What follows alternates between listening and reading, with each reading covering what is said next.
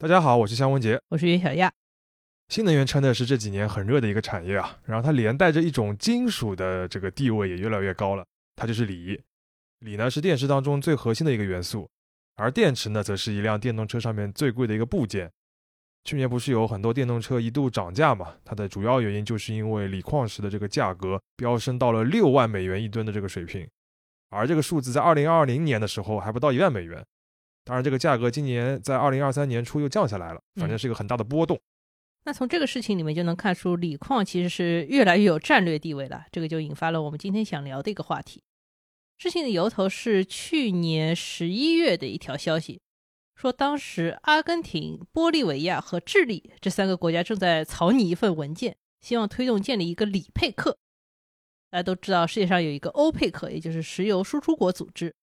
那么这几个国家呢，也想在锂这个矿产上面建立一个类似的组织，这样呢，他们就可以在全球锂价格大幅波动的情况下面，通过比如说达成价格协议或者签一些长期的合同，来锁定一些长期的利益。那根据美国地质调查局二零二二年的一个报告数据呢，从全球已经探明的锂资源分布来看，南美三个国家呢合计占掉了百分之五十七。除此之外呢，澳大利亚的锂矿也有百分之八。但是从实际的开采量来看呢，澳大利亚虽然它储量不是很大，但它现在是全球的锂开采量最多的国家，还也是第一大出口国。所以呢，据说南美三国也想把澳大利亚拉入伙。我们查了一下，南美这三个国家筹备建立锂配克这个事情也不是一天两天了。早在二零一一年的时候，他们就提出过类似的方案，但当时啊，玻利维亚和智利这两个国家 关系不太好，所以这个计划就搁置了。那现在呢，这三个国家。不是闹很大的矛盾了，然后礼仪又这么抢手，所以他们就又提起了这个话头。不过我们看一下最近的进展，好像这个事情说了好几个月，也没有什么特别实质性的一些确定的消息。嗯，感觉有点符合南美人这个性格特点，一方面这个激情洋溢，另外一方面又有点效率低下。嗨，不过这个李佩克这个事情本身还是引起了我们的兴趣啊，所以就想做一期节目来聊一聊。因为我们查了一下资料啊，发现不单单是锂，像印尼在二零二二年其实同期啊也提出过要跟加拿大合作造一个镍配克，因为镍也是这个动力电池里面非常重要的一个原材料嘛。对。那像更早以前的一九六七年，智利啊又是智利，智利、赞比亚、秘鲁和扎伊尔，他们四个是当时的主要的铜生产国，也商量过成立一个叫铜佩克的组织，后来呢时间不长也失败了。实际上，全球运转比较良好的所谓佩克的组织啊，目前还是只有欧佩克，或者是说扩大版的这个欧佩克加。所以这个问题就很明显了，为什么同样的这个思路放在石油这里就能成立，这欧佩克能够运行下去，但是对于锂啊、镍、铜这样的一些重要的金属，它就不成立。所以本期节目呢，我们就尝试探究一下这个问题的答案。那我们开始吧。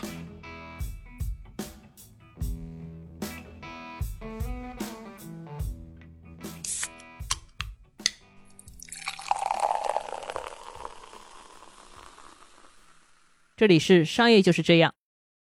那要回答这个问题呢，首先我们还是要解释一下欧佩克本身。不过在此之前，先说一句啊，其实里佩克这个中文名字我觉得是有问题的，因为欧佩克是石油输出国组织，它的英文是 Organization of Petroleum Exporting Countries 的缩写。对，这个配这个音对应的应该是石油。对，O 是组织，配是这个 Petroleum 是石油，对吧？对。嗯，岳老师非常严谨啊。那这样子说的话，其实南美三国那个的话，应该叫欧里克，是不是？呃，好像是这样啊。不过这个里佩克感觉念起来比较顺啊，就允许我们这期节目里面就将错就错，这样顺下去吧。啊，好吧。那说回正题啊，我们先说欧佩克诞生之前，在二十世纪七十年代以前呢，控制世界石油市场的其实不是这些中东的产油大国，而是欧美的七家大型石油跨国公司，他们也被称为石油七姊妹。关于石油七姊妹的这段历史呢，在播客《忽左忽右》里面，它有个能源系列，有一期节目讲的其实非常详细了。我们也会把那期节目的链接放在 show notes 里边。嗯，那我们这里就简单来说吧。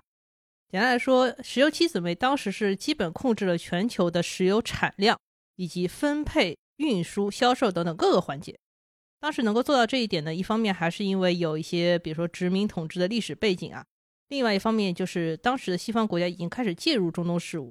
而且希望控制这些潜在产油国的石油开采权。嗯，还有一个小原因的话，就是早期的时候，其实石油开采主要还是集中在像美国、德州这些地方嘛。对的，嗯，但现在我们已经很少讨论石油七姊妹这个说法了，就是因为欧佩克现在已经是占据在这个能源这个市场舞台的一个 C 位了嘛。嗯，欧佩克是一九六零年成立的，它最初只有五个成员国，分别是伊朗、伊拉克、科威特、沙特阿拉伯和委内瑞拉。啊，除了委内瑞拉的话，其他都是中东国家嘛。嗯，是的。当时欧佩克成立的一个重要背景就是我们前面提到石油七姊妹，他们不断的压低整个市场的油价，然后就导致这些产油国的实际利益是受损的。他们就决定联合起来维护自己的权利。是的，而且我们看当时有个很大的背景，就是整个所谓阿拉伯世界的这个民族主义，对吧？大家都要第三世界联合起来反抗这些传统的发达国家之类的。嗯嗯，不过刚成立的时候，其实欧佩克的影响力没有那么大。但是在它成立之后或者之前，有几个巨大的国际形势的变化，就让它变得越来越重要。提几个点啊，首先就是美国在战后经济复苏非常繁荣，然后石油的需求量也大增。它其实从一个石油的输出国，因为美国自己产油嘛，它也变成了一个进口国，它需要靠进口来维持这个经济的发展。嗯，对。然后还有一些欧洲各个国家经济复苏，就等于石油在全球的需求量是一下子提升了。嗯。第二个点就是当时的中东产油国和驻扎在当地的那些传统的西方石油公司，其实一直在争夺石油的控制权。当然，最后这些产油国一般都是胜利的嘛。胜利之后呢，他们就把这些公司资产国有化，那相当于他们自己的开采能力也提升了，然后相应的也会带来一笔收入的提升。嗯，那其实这个是从供需两端奠定了这些产油国这些国家本身它在这个能源市场当中的一个地位的一个基础了。嗯。然后其实就是一九七三年，因为以色列而起的两件大事嘛，一个是第一次世界石油危机，还有就是第四次中东战争。当时的欧佩克已经成立了十来年了，那为了打击以色列和其他西方国家，欧佩克就宣布了我们要减产石油，而且要有一个禁运的计划。那这个就是著名的，他们动用了一个石油武器，然后这个效果也是非常的显著嘛。嗯，就是从那个时候开始，全球意识到了。原来大家的这个原油需求啊，都得跟欧佩克这个供给方的联盟要商量着来了。嗯，之后的一九七九年又发生了第二次石油危机嘛，当时全球的原油价格就确实是攀升了。从一九七零年代初，每桶大概只有一点二美元，这个是白菜价，然后上升到了一九七九年底的每桶接近四十美元。每桶一点二美元，现在我们每升都不止一点二美元。呃，也就是说，这个全球经济形势和地缘政治的一个变化，其实是共同推动欧佩克成为一个重要的一个国际组织。嗯，之后呢，欧佩克其实成员国也扩展到十三个。就是吸纳了很多别的国家的兄弟姐妹们。嗯，感觉刚刚岳老师讲的其实是一个有点像第三世界国家利用自己的这个自然资源的禀赋团结起来站上世界舞台的一个感觉，一个故事。嗯，对，这个故事听上去还蛮美妙的，但是其实也没有那么团结。你像原来在这个欧佩克体系里面也很重要的一个国家卡塔尔，他在二零一九年就宣布退出欧佩克，这个其实就是一个大事。因为他退出的重要原因之一呢，就是伊斯兰内部有不同教派的争端。那宗教因素其实，在欧佩克内部一直是一个重要的问题。另外呢，不同的策略其实也会导致这个同盟内部有些分化。举一个例子啊，早期的欧佩克是可以同时调整石油的价格和产量来影响整个市场和垄断收益的。那在第一次石油危机之后呢，世界经济的一大问题就是美元一直在贬值。欧佩克就认为，我们应该开始使用一些价格工具，也就是上调基准油价，来降低所有产油国的损失。这个方案很明确，但是具体要涨多少呢？这个成员国之间就产生了很大的分歧，一直在吵。最后，在一九七六年的欧佩克会议上面，给出了一个方案，就是沙特和阿联酋提价百分之五，其他成员国分两个阶段合计提价百分之十。嗯，少提价的话，其实对这两个产油的大国的利益是有点损失的嘛。嗯，但另一方面的话，也是将就其这个欧佩克当中一些小的国家，让他们能够留在这个同盟里边。没错啊，实际上到二零零零年代呢，欧佩克就基本上不使用价格工具了。它主要是靠调整产量，也就是整体配额的数量，以及一些增产和减产来间接的影响市场。那这种产量调整其实也会面临一样的问题，就是这个产油大国和小国之间，你很难去平衡这个配额方案怎么去分配。那小国为了收入的增长，其实很容易就倾向于我不跟你这个同盟玩了。嗯，其实的话，它就是一种囚徒困境吧。就是你这个石油价格上升的时候，其实对于这个欧佩克里面的国家，如果我能够破坏协议，偷偷的去增产的话。那我就可以获得一个非常高额的利润。当石油这个价格下降的时候，你那些主动的遵守减产这个协议的国家的话，又会承受一个经济上的损失了。嗯，没错。好在欧佩克里面还有像沙特这种非常佛系的大国啊，佛系嘛，呃，它其实起到了一个很重要的兜底作用。假设说有一年欧佩克计划说整体配额要降一百万桶，但是里面几个小国呢，他不是很想执行这个计划，他想大大方方的我增产来捞点钱，那么他们总计呢可能说增产了总共一百万桶。然后呢，这个时候怎么办呢？为了维持表面的和平，就是沙特自己减产两百万桶，相当于一己之力的吃亏，维护了整个欧佩克的团结。那从这个角度看的话，其实欧佩克能够长期存续下去，本身也是蛮不容易的。嗯，但其实现在这个欧佩克模式，大家一般来说说它是一个卡特尔模式垄断嘛，但我觉得它离卡特尔模式已经越来越远。刚才于老师又讲了一个重要的新名词啊，卡特尔式的垄断。那么，于老师介绍一下吧，什么意思？好呀，我们在提到公司垄断的时候，大致很大致的可以分为，比如说单一公司的垄断和公司组织垄断两种情况，对吧？嗯。单一公司垄断啊，非常容易理解。那公司组织垄断呢，就可以按照不同的情况，大致的分成四种模式。这垄断就垄断了，还要分这么多这个细分的模式吗？嗯，稍微有一点点差别，我先就整体都说一下。第一种就是我们前面提过卡特尔。它是指一批经营同类商品的企业，为了提高这个商品的售价，或者是保证他们最终利润最大化，通过结盟的方式来控制价格和产量。除了我们前面提到欧佩克以外，一个典型的卡特尔案例就是在钻石行业有一家大公司叫 De Beers，它在二十世纪呢和其他的世界上其他的钻石生产商达成了一系列协议。他们合起伙来，通过限制钻石的年产量来影响全球的钻石价格。啊，他们影响的非常成功啊！哎，第二种模式叫托拉斯，托拉斯也是蛮有名的一个名词啊。托拉斯在目的和手段上面都跟卡特尔很像，唯一的区别就是。在这个同盟里面的企业，最终会被归拢在一个控股公司的名下，就相当于他们会失去自己的独立性。嗯，就是石油托拉斯那种感觉，对吧？就是其实拢在一起嘛，那其实是从我们所说的组织垄断，又变成了所谓的单一公司垄断，就形式上面。嗯嗯，这两种还比较好理解。嗯，那第三种就稍微难理解一点点啊，它叫康采恩这个词，我查一下是从德语来的。如果说卡特尔是一个所谓的横向垄断，也就是同类的企业结盟的话。康采恩的垄断就是一个纵向的垄断，就是产业链上下游的企业结盟，那最终其实也能达到影响市场的效果嘛。我们前面讲的这个石油七姊妹，他们除了横向垄断，其实也有所谓产业链上下游的整合，嗯，所以比较像是一个卡特尔加康采恩的结果。OK，嗯嗯。那第四种就更奇怪一点啊，这个词是法语来的，叫辛迪加，它的原意是工会。如果你加入一个新迪加呢，这个组织呢就会帮你协调一些采购的关系啊，或者说最终的销售渠道，比较像是你加盟了一个连锁品牌。但是问题就在于呢，新迪加本身如果它在这个市场上已经有很强的影响力，你不加入，你自己去拓展渠道的话，就会被挤压的比较厉害。前面的三种的话还能够想象有一些例子，这个新迪加有什么例子吗？呃，我说一个例子，你肯定知道，就是日本的农协啊。OK OK，对，因为日本农协是基本上垄断了这个日本农业的大部分的生产资料，比如说种子和化肥，基本上要从他那里买，然后终端的产品销售基本上也要通过农协。你农民确实也可以选择不加入农协，但是你的 peer pressure 就会非常的大。OK，那刚才岳老师是非常言简意赅的讲了四种垄断的模式。那从这个当中就可以看出来，其实欧佩克确实不太是像托拉斯、康采恩或者是辛迪加，更像是我们提的第一种，就是卡特尔，对吧？但是为什么你又说欧佩克离标准的卡特尔的模式越来越远了呢？嗯，其实你要维持一个成功的卡特尔，意外的还挺困难的，因为你要满足很多条件。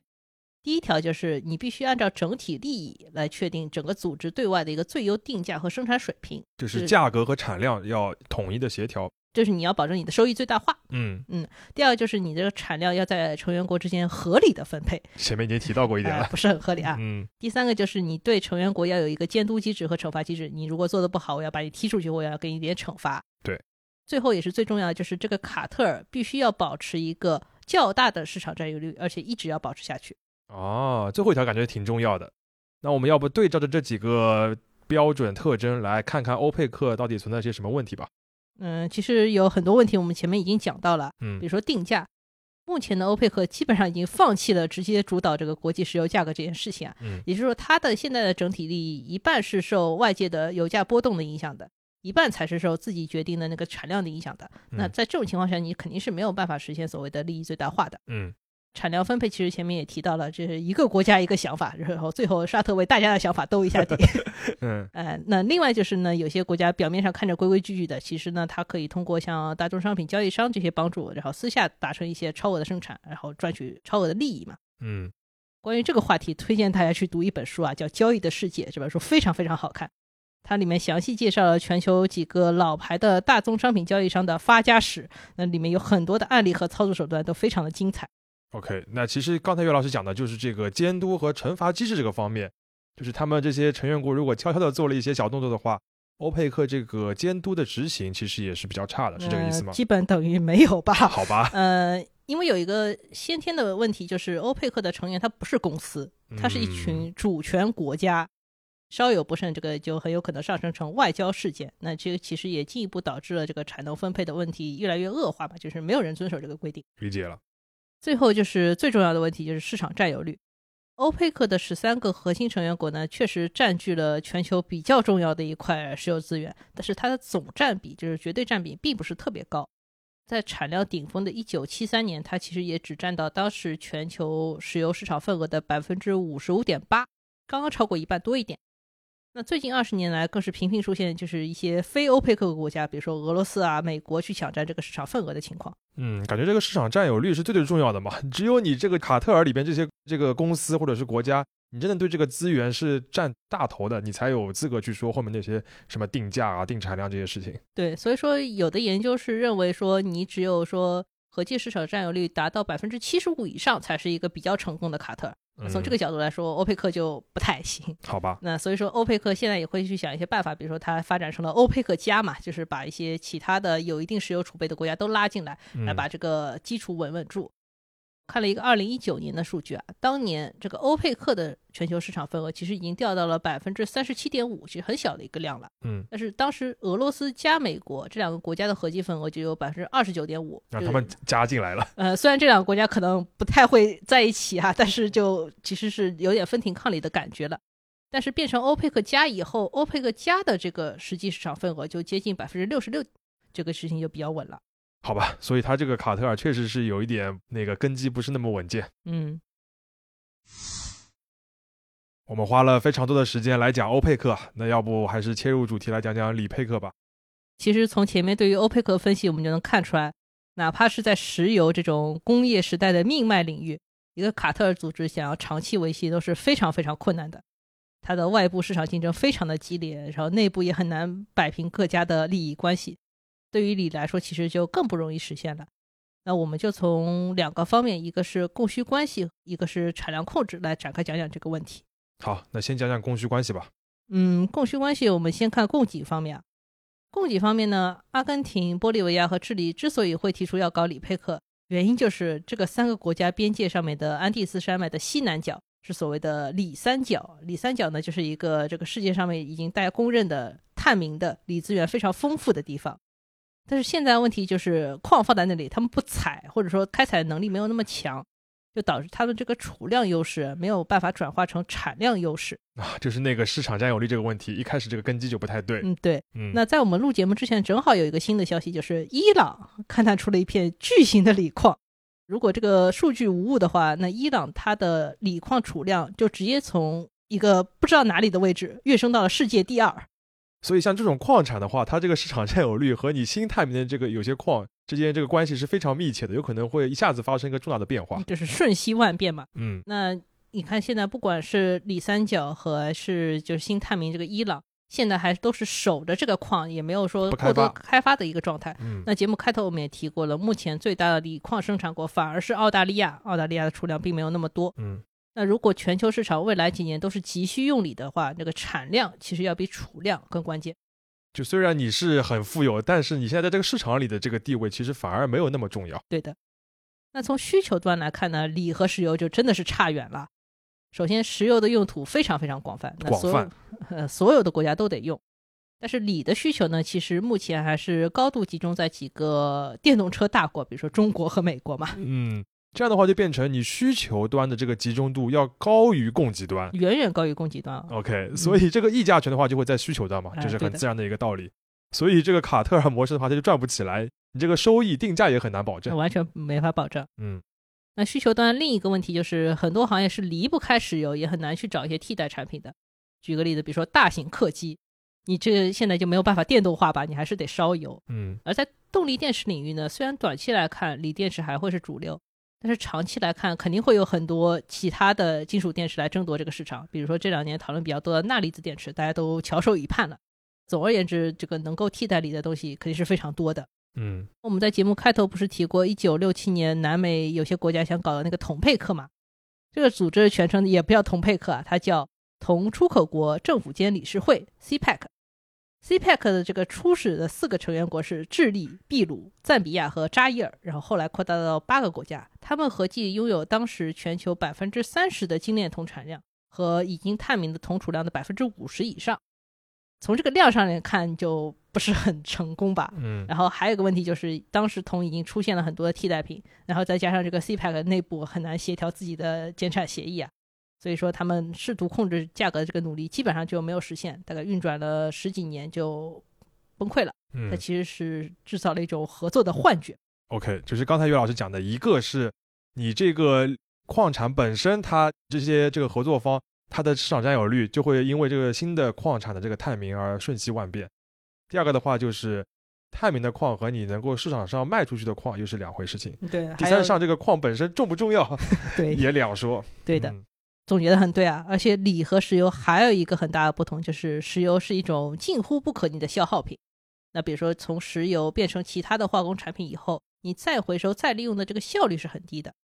但是现在动力电池完全不一样，很多企业都很重视锂电池的回收和再利用这一环。可以说是需求端自己预见到了这个供给端可能的瓶颈，你就不想受制于人。嗯，马斯克不是在特斯拉那个投资者日里边就说了嘛，他们未来里的一个主要战略就是回收的精炼，而不是一个不停的开采锂矿。嗯，这还是一个蛮先进的一个想法。嗯供需关系我们就分析到这里，其实已经非常悲观了。那我们接下来再看另一个小的因素，就是所谓的产量控制。前面提到了这个锂三角国家目前的产量和储量属于一个很不匹配的水平。这里有一个原因的背景，就是这三个国家的锂矿所有权的情况差别很大。目前玻利维亚的锂矿是国有的，然后由这个国家的国有企业来全权的开发，然后生产，然后私人资本和外资都不得介入。智利的情况是锂矿是国有的，但是开采权是可以放给私人资本和外资的。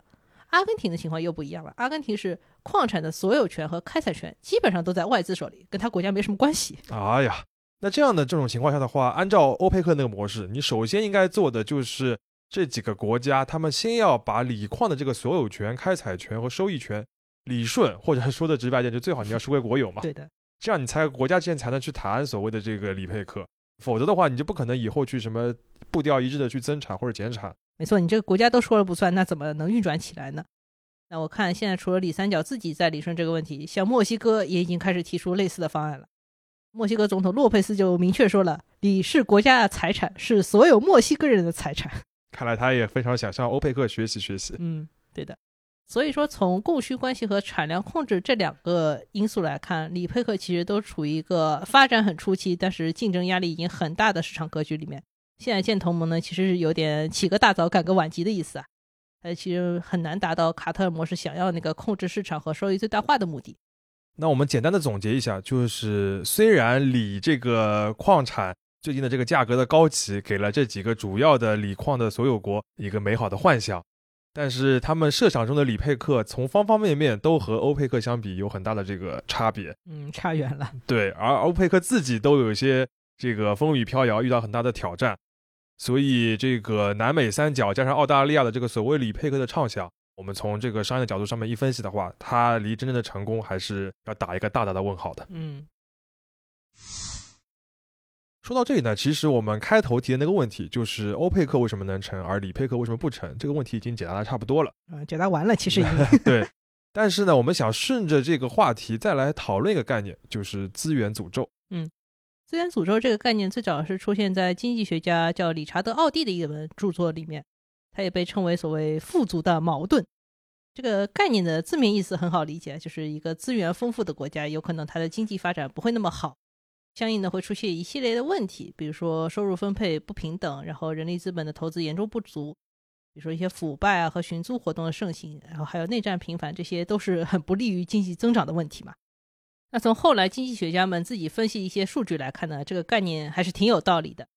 比如说，我们举个例子，委内瑞拉，委内瑞拉大家可能还记得，它是这个欧佩克的创始成员国之一啊，嗯，唯一的一个南美国家。哎，它其实是当时南美洲的第一大石油输出国，而且在整个二十世纪上半叶都是整个南美洲发展最好的国家之一。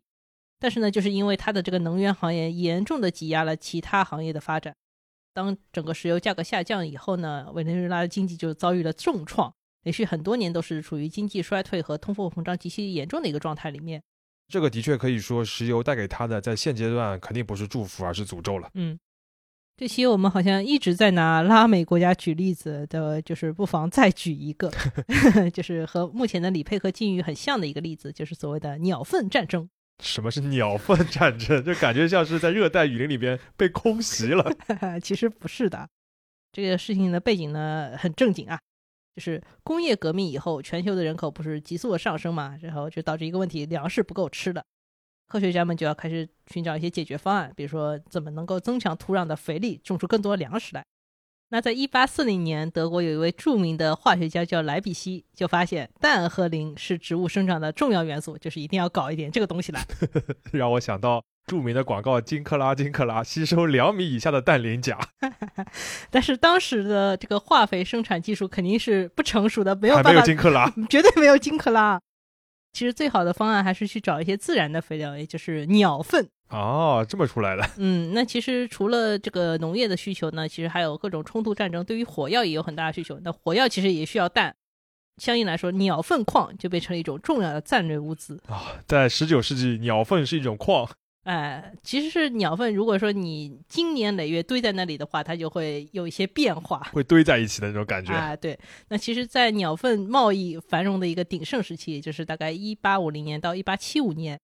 秘鲁一度是这个事情上面最大受益国之一。嗯，它鸟很多。呃，因为它国内有一片群岛，然后这个岛上面鸟粪质量非常上乘，资源非常的丰富，然后他们就一直在那个群岛那边去开采了。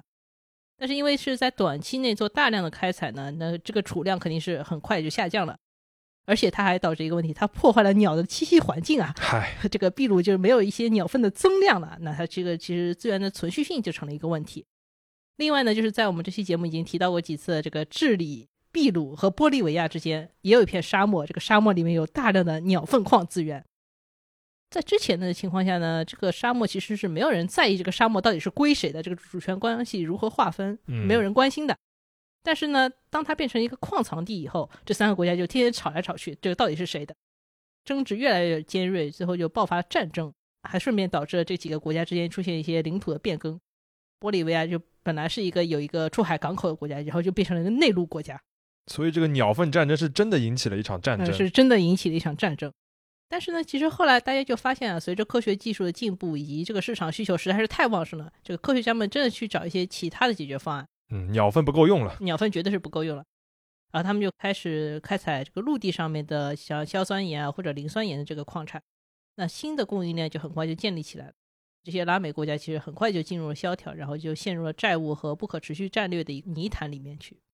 虽然从我们现在人的角度来看，好像鸟粪战争听上去有点诙谐，但是对当时的这个这些国家和人民来说，其实是一个实实在在的一个灾难，或者说是一个诅咒了。嗯，呃，那现在的话，其实很多经济学家也在研究啊，就是能不能通过一些制度啊，或者说是那个经济政策的一些引领，尽可能的把资源诅咒变成一个资源祝福。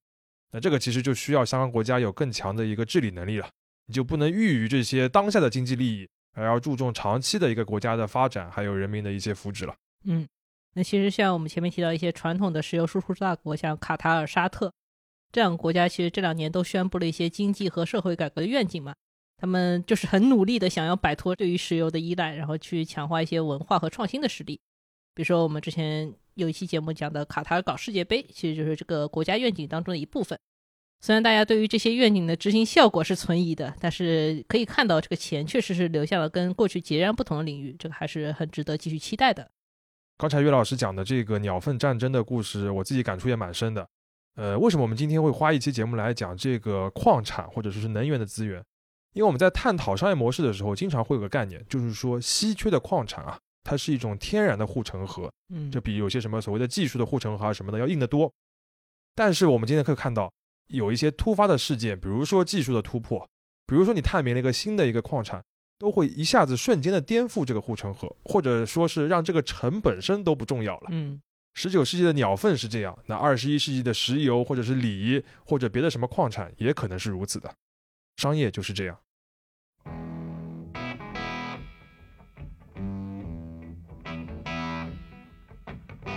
感谢收听这一期的商业就是这样。你可以在各大播客平台收听我们的节目，微信公众号“第一财经 e magazine” 也会推送节目的文字内容。如果喜欢我们，欢迎在苹果播客给我们五星好评，并期待你在各个平台与我们交流。下期见。